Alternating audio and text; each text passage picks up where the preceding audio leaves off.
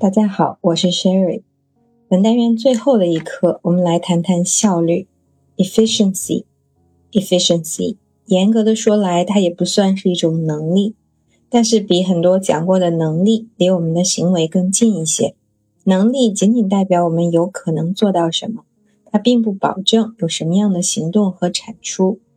别人来了解我们的能力，他真正关心的是我们能够做到什么。efficiency。跟这个是比较接近的。换一个角度说，能力一时难以提升，如果我们可以把效率提高，be more efficient，往往也能够达到目的。先来看看 efficiency 的用法。For example, energy efficiency，能源的效率；increase agricultural efficiency，提高农业的效率。刚才也提到它形容词的形式，efficient。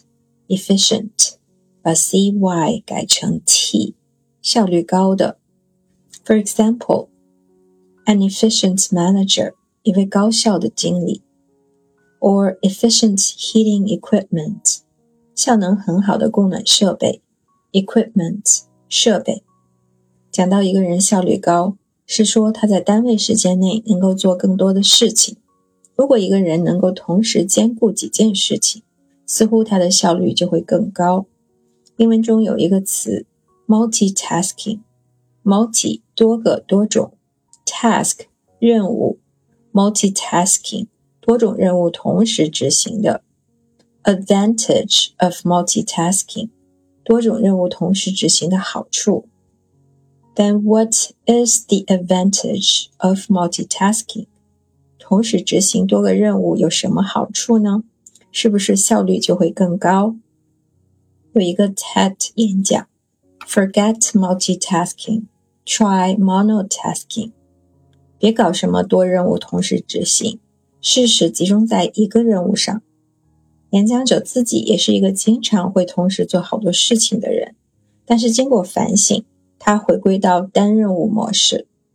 How efficient is this multitasking? 这种多任务同时进行的做法，真的有那么高效吗？Let's consider the option of monotasking。我们来认真考虑一下，一次就完成一个任务的这种选择。Mono 单一的，monotasking 单任务的，the option of monotasking 一个任务的这种选择选项。另外一个值得讨论的维度是动力。Motivation motivation 动力，在能力不变的情况下，动力更强的人在行动上的表现更优异。For example, money is my motivation. 钱或者赚钱是我的动力。这里面包含这个动词 motivate motivate，可以翻译成促使谁做什么。For example, what motivates us? 是什么能够调动我们？什么能够促进我们去做事情？表示人们被调动起来，就会用这个词的被动语态：be motivated。be motivated 就是一个很愿意去做事情的状态。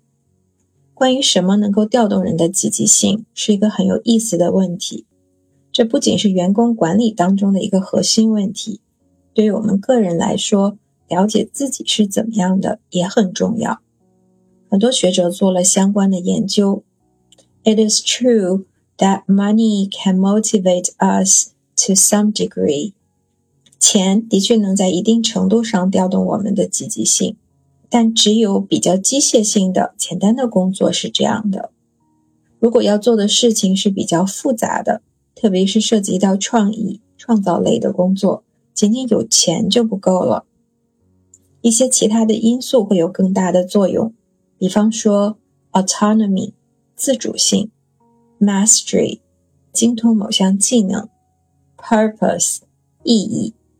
在一些对脑力和精神投入有较高要求的工作中，往往需要一个人在工作上享有更高的自主性，有机会去施展和尝试自己的想法，这就是 autonomy。autonomy 自主性。当我们所做的事情需要一些技能，那么有机会去磨练技能并不断提升，是能够带来满足感的。这个是 mastery，mastery，精通和掌握一些被认为是有价值的技能。当我们所做的工作比较复杂，需要调动自己的思考，那么我们往往需要了解做好该工作的意义。这种意义感能让我们产生更大的动力，克服工作当中的困难。这就是 purpose，purpose，意义。大家在自己的工作当中有类似的体会吗？待遇好会不会让你有更高的积极性？还是你更看重其他方面的满足感？以上是今天的分享，欢迎大家跟我一起学会单词，收获思考。